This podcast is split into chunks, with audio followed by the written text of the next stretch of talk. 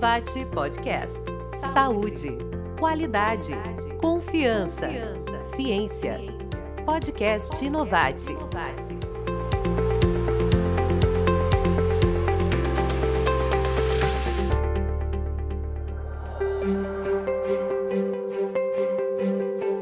Inovate Podcast. Eu acho que a gente tem que trabalhar para manter essa relação de confiança. Eu estou nesse mercado há mais de 30 anos. Eu vejo mais como questões administrativas e não, e não técnicas. A gente tem buscado é, estar aberto à discussão para orientar e dar o aconselhamento. Eu acho que o grande desafio vai ser realmente ter a, a expertise, ter a capacitação. Inovate Podcast.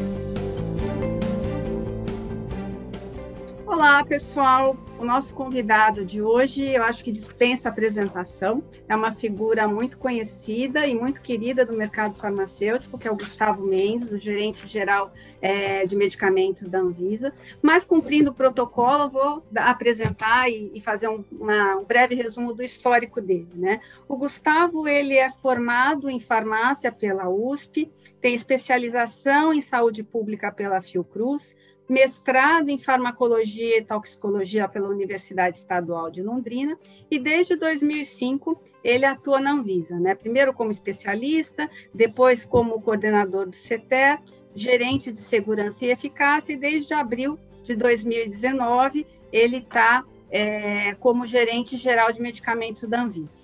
É, boa tarde, Gustavo. Muito obrigada pela sua, por aceitar o nosso convite. A gente está muito feliz e muito honrado de ter você aqui com a gente. Né? E eu queria começar agradecendo, né, não só você, mas como toda a equipe da, da, da Anvisa, pelo trabalho espetacular que vocês têm feito durante a pandemia. Acho que assim é impressionante a velocidade com que vocês deram as respostas e a qualidade. Né? Realmente foi um, um trabalho espetacular, Gustavo. É... Eu, eu, que agradeço, Cláudia, pela oportunidade, pela, pela, pelo espaço, que a gente sabe que realmente foi um momento muito desafiador para todos nós. E sempre que a gente tem a honra de poder falar um pouco sobre o que são os desafios do futuro e também o, a realidade do presente, é sempre muito bom. Então, obrigado pelo convite. Nós que agradecemos. Bom, vamos começar, né, Gustavo? Acho que assim, é, é, impossível a gente fazer uma entrevista com alguém da Anvisa e não falar um pouquinho da pandemia, mas eu quero falar da pandemia olhando daqui para frente, não para trás, né? É, vocês tiveram nesse período né, que implementar uma série de mudanças a toque de caixa, foi é, trocar as peças com avião em voo, né? Uh, mas assim, dessas mudanças que vocês tiveram que fazer, uh, quais que foram as mais impactantes nesse período e qual que você acha, quais que você acha que vieram para ficar? Bom, é, essa, essa analogia de trocar as peças com avião em voo foi muito boa, porque foi realmente isso, né? Não só a Anvisa, mas todas as agências reguladoras tiveram que enfrentar esse dilema que foi nós precisávamos dar respostas rápidas e, ao mesmo tempo, não abrir mão dos critérios mínimos de qualidade, segurança e eficácia dos produtos que iam ser disponibilizados. Então, por isso que nós tivemos que fazer uma série de mudanças administrativas, mas também técnicas, para que a gente pudesse dar essas respostas rápidas. E aí, dentre essas, eu acho que as mais impactantes foram, primeiro, a publicação de normas que permitiam uma análise de risco versus benefícios e o estabelecimento do cumprimento de termos de compromisso para as petições que eram analisadas por nós. Porque a gente sabe que, no contexto da, do lockdown, no contexto em que é, as empresas tiveram que fazer muitas alterações e os produtos tinham que ser disponibilizados de maneira mais rápida, algumas questões administrativas ou mesmo técnicas que não tivessem impacto na performance do produto poderiam ser submetidas posteriormente sem prejuízo da nossa decisão. E para isso a gente precisou não só ter esses, esses instrumentos normativos vigentes, mas também a gente buscou instituir dentro da, da GGMed um comitê COVID. Esse comitê COVID reuniu especialistas de forma multidisciplinar para que a gente pudesse ter uma visão mais ampliada e também compartilhar responsabilidades numa decisão como essa que a gente sabe que é tão desafiadora. Então, eu acredito que uma das, uma das, que, da, das mudanças que foi a criação desse comitê e essas normas que trazem essa avaliação de benefício é uma das que eu acho que vai, vão que a ideia é ficar, que podem ficar para como uma lição aprendida, porque eu acredito que que trazem um novo, uma nova perspectiva e principalmente um novo foco para a agência reguladora, que tem que ser focar naquilo que realmente representa risco na hora de se tomar uma decisão. Excelente, eu concordo com você. Você tem que avaliar, claro, tudo, mas tendo foco no que é mais importante. Muito bom. E, e, realmente vocês tiveram muito sucesso nessa, nessa estratégia, né? E tomara mesmo que venha para ficar. Eu acho que, que é isso mesmo, é construir é, uma relação de confiança e junto, né, focar no, nas entregas, né? Nas coisas que são realmente importantes. E outra coisa que eu queria falar, que eu quero falar e, e perguntar, e, e, que muita gente está querendo saber, né? Eu acho que, que, é um, que vai ser um, um, marco regulatório muito forte, talvez tão ou mais importante que o marco regulatório de 2003, porque vai realmente quebrar o paradigma. Eu queria saber qual que é a previsão de vocês de publicação da CP 931, que é a revisão da 200, né? E que vai implementar as vias de registro. Né? E como você entende que esse marco regulatório vai afetar o mercado farmacêutico brasileiro? Bom, é, a ACP 931 foi um grande avanço regulatório aqui no Brasil. É, é, e, e, foi fruto de uma discussão muito intensa entre a Anvisa e, e membros do setor regulado, membros relevantes aqui no, na, é, no, no cenário regulatório do Brasil. A ideia da, dessa, dessa consulta pública, como você mencionou, Cláudio, é justamente essa, que é revisar 200, mas trazer uma nova perspectiva, e essa nova perspectiva é baseada no fato de que talvez dizer que existem genéricos similares e novos e inovadores não explique a complexidade que a gente vive hoje no que diz respeito às inovações. Então, um dos principais ganhos que nós, nós identificamos aqui na, nessa proposta é que a inovação e também a possibilidade de termos produtos que estão no mercado internacional e que ainda não estão no Brasil, no Brasil por entraves administrativos, possam, possam ser de acesso mais ágil à, à nossa população. Então, acho que esse é um dos grandes ganhos, porque não se trata de flexibilizar evidências técnicas, não se trata de flexibilizar as novas vias não se tratam de flexibilizar o que é necessário para demonstrar qualidade, segurança e eficácia dos produtos, mas sim trazer vias alternativas de se obter acesso, obter registro junto à agência, é, sem estar fechado naqueles modelos que a, que a 200 e as resoluções de antigamente traziam. Então, traz maior possibilidade, aumenta a gama de possibilidades para as inovações e para novas moléculas aqui.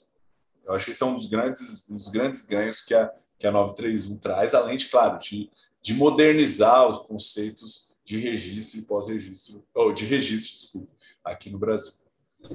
E também vai aproximar muito do que é internacionalmente, né, Gustavo? Eu acho que, que é um modelo que, que, que ele, é, além de ampliar essa possibilidade e dar, e dar mais flexibilidade, é um modelo que ele é mais fácil de ser entendido. No começo assusta, né? No começo, quando você vê, assusta. Mas depois, conforme você vai entendendo e vai aprendendo, acho que vai ampliar bastante o leque de possibilidades. Né? Só que as empresas vão ter que reaprender a esse modelo, né? Vão ter que aprender e a se, a se adaptar a esse modelo, né?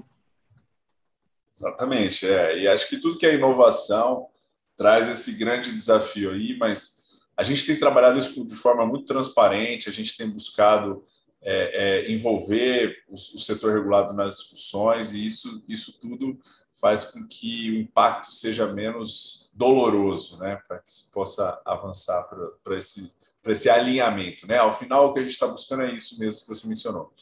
É o alinhamento, a convergência regulatória, é, é estar mais próximo das melhores práticas regulatórias internacionais, porque o Brasil tem uma agência forte, reconhecida e que, e que precisa avançar nesses conceitos para que a gente possa ter acesso aos produtos o quanto antes. E o fato também de vocês terem divulgado não só a consulta pública, mas os guias, vai facilitando também esse entendimento né, da, da, das empresas. É, só que você não me respondeu, Gustavo, qual é a previsão de publicação? É, mas é, eu sempre Pergunta gente... de um milhão de dólares. Eu, eu, eu, fui, eu fui treinado nesse tempo da pandemia, nesse relacionamento com, com a mídia e com as pessoas. A, quando o prazo não é meu, eu não, eu não me comprometo, né? Até porque é, é difícil se, se, se, comprometer com um prazo que não é meu. O que eu posso dizer é que a gente já, é, é, a gente já fechou a questão do, é, dos guias de literatura. Isso é uma coisa que é um dos pontos importantes, dos grandes pontos é, altos, dessa, altos dessa nova proposta, permitir que dados de literatura subsidiem evidências de de segurança e eficácia de produtos, a gente já terminou essa parte, e agora segue para trâmites administrativos internos para publicação. Então, acredito que em breve, a nossa expectativa é que ainda esse ano a gente tenha isso resolvido. Sabe que é uma estimativa, tá, Gustavo? Assim, é só que é, a gente trabalhou é, o texto da consulta pública foi no, início de 2019, né? Final de 2019, início de 2020. Então, assim, claro que se fica ansioso e, todo mundo sabe que é uma mudança muito grande. Então, é claro que a gente está falando aqui, viu, gente? É uma previsão, não é um termo de compromisso assinado com firma reconhecida, né? Exatamente. Então, olha, agora eu queria falar assim, né? Falando do. Acho que uma das grandes mudanças é a via abreviada, né? Que ela vai ser mais focada para a parte de inovação incremental. A Anvisa, que avalia essas inovações incrementais, ela sabe melhor do que ninguém quais são as grandes dificuldades das empresas, né?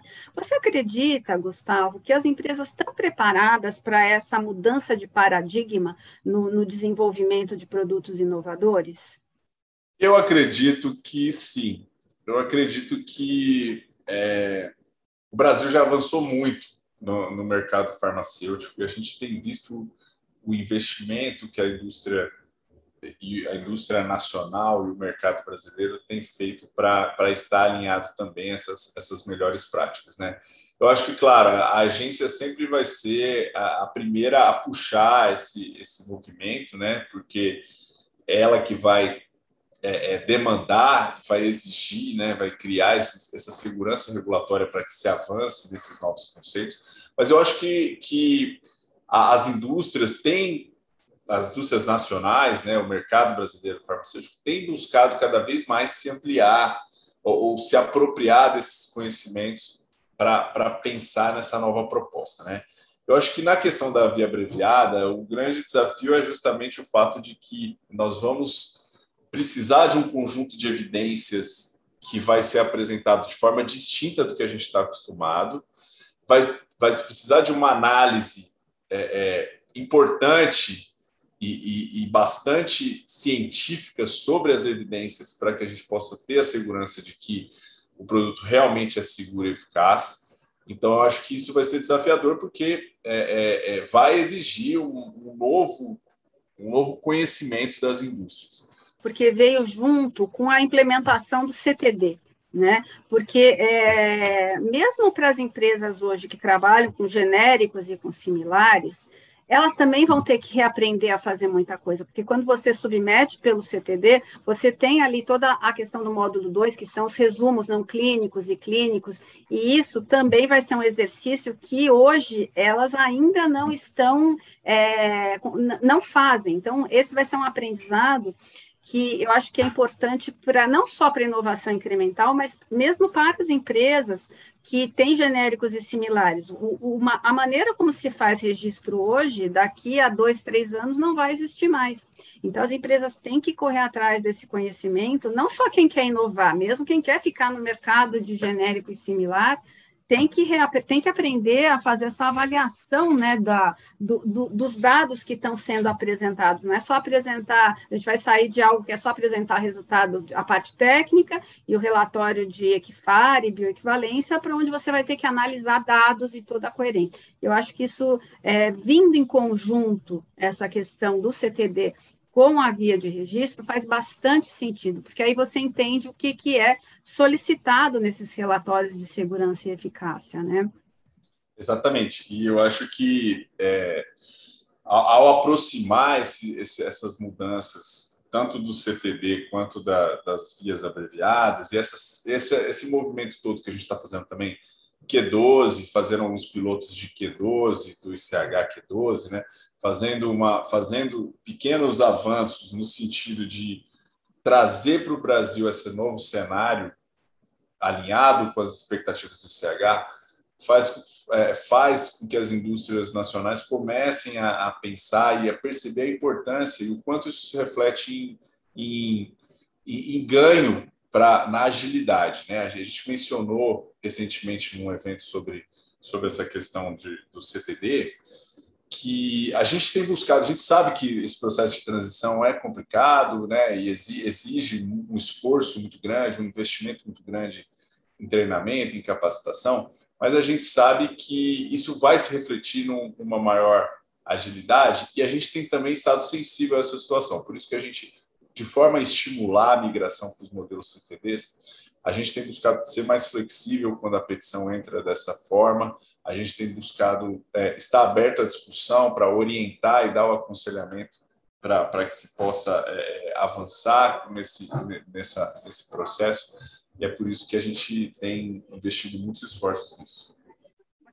Para a última pergunta, é, na sua visão, né, acho que a gente até já conversou um pouco disso, mas qual vai ser o maior gap a ser superado né, para se adequar a esse novo modelo, tanto pelas empresas como também pela Anvisa, né, porque vai ser um aprendizado de mão dupla. Qual que você, como você entende isso, Gustavo?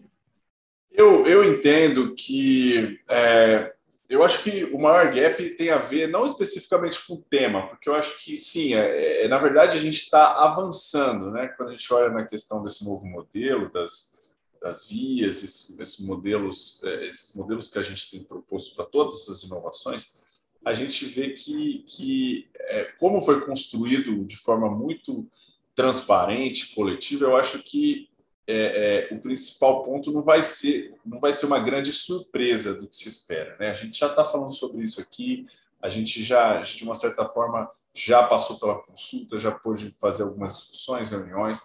Eu acho que o grande desafio vai ser realmente ter a, a expertise, ter a capacitação, fazer esse investimento que vai ser necessário para se ajustar, no caso das empresas, para se ajustar às nossas expectativas para essa via. Então, é, é, por mais que a gente já esteja falando, sempre que tem, quando tem uma novidade, vai demandar um esforço da empresa para avançar.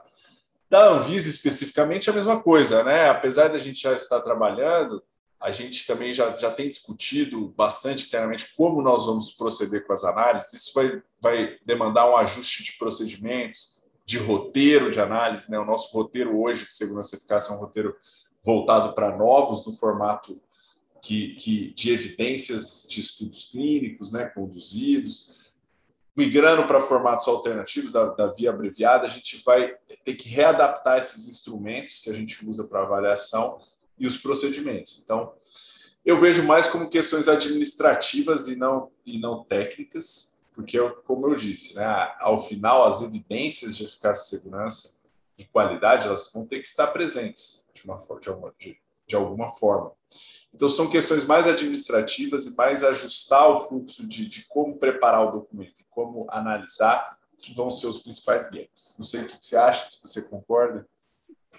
Talvez do ponto da, de vista da Anvisa, eu concordo, acho que assim vocês estão, mais preparados, né? A Anvisa sempre nos últimos anos tem puxado, o, o, o levantado a régua e as indústrias que têm corrido para se adequar. Do ponto de vista do setor regulado, acho que assim, eu, eu, até tenho um ponto de vista um pouco privilegiado, porque a gente já trabalha com a questão da, da pesquisa, né? O que eu vejo, Gustavo, é assim, um pouco, é, as empresas têm que aprender a contextualizar os resultados, né?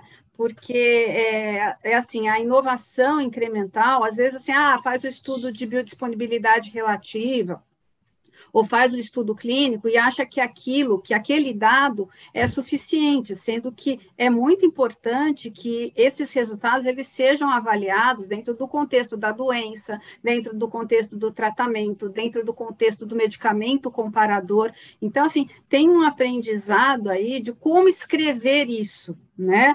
que, que eu acho que é importante e que as empresas hoje, pelo menos as nacionais, não estão preparadas, porque quando você pega um dossiê internacional e um dossiê que vem de uma empresa é, nacional, e a gente tem a oportunidade de trabalhar com os dois, a gente vê que tem uma, um distanciamento ainda é, grande que precisa ser superado, e que realmente, eu acho que assim, junto o setor regulado, junto com a Anvisa, vai ter que criar esse aprendizado, criar esse conhecimento para para superar isso, né? Claro, assim, é, a capacitação técnica eu acho que o Brasil tem de sobra, né? A gente tem excelentes técnicos. Precisa é focar nesse conhecimento e transformar essa, esse background que já se possui focado nessa inovação incremental, nessa via de, de desenvolvimento abreviado, né? Essa é a minha opinião.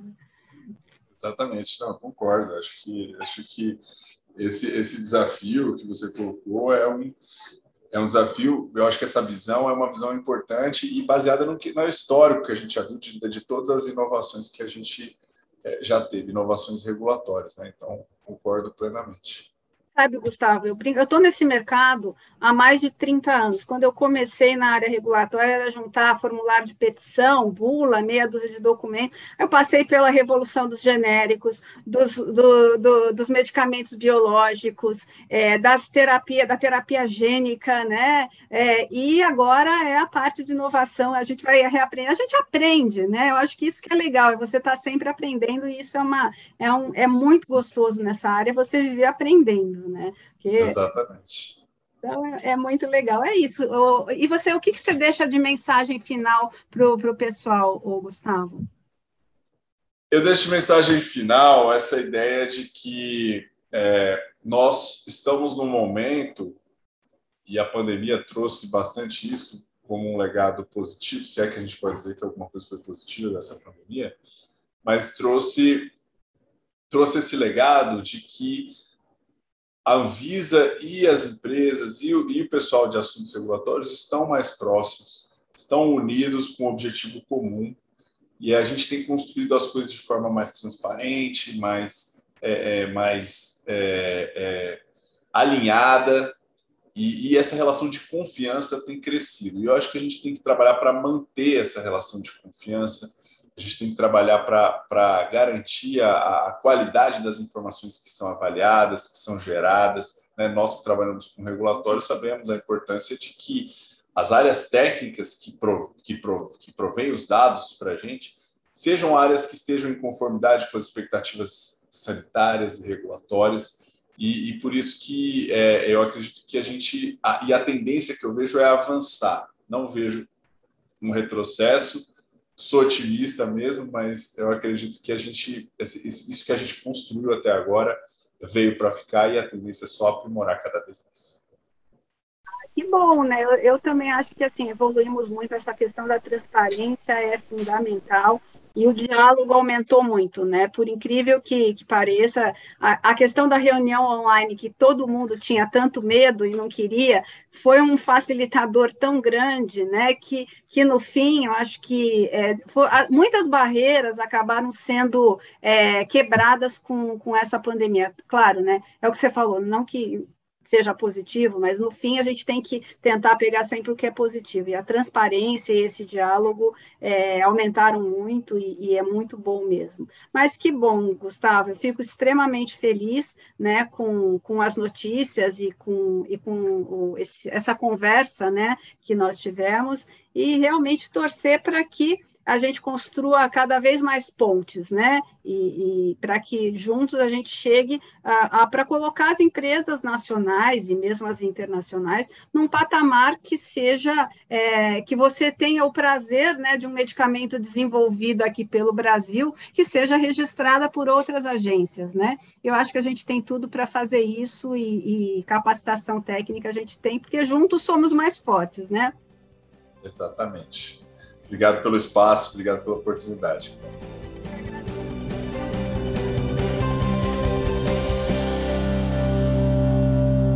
Inovate. Inovate Podcast. Saúde, qualidade, confiança, ciência. Podcast Inovate.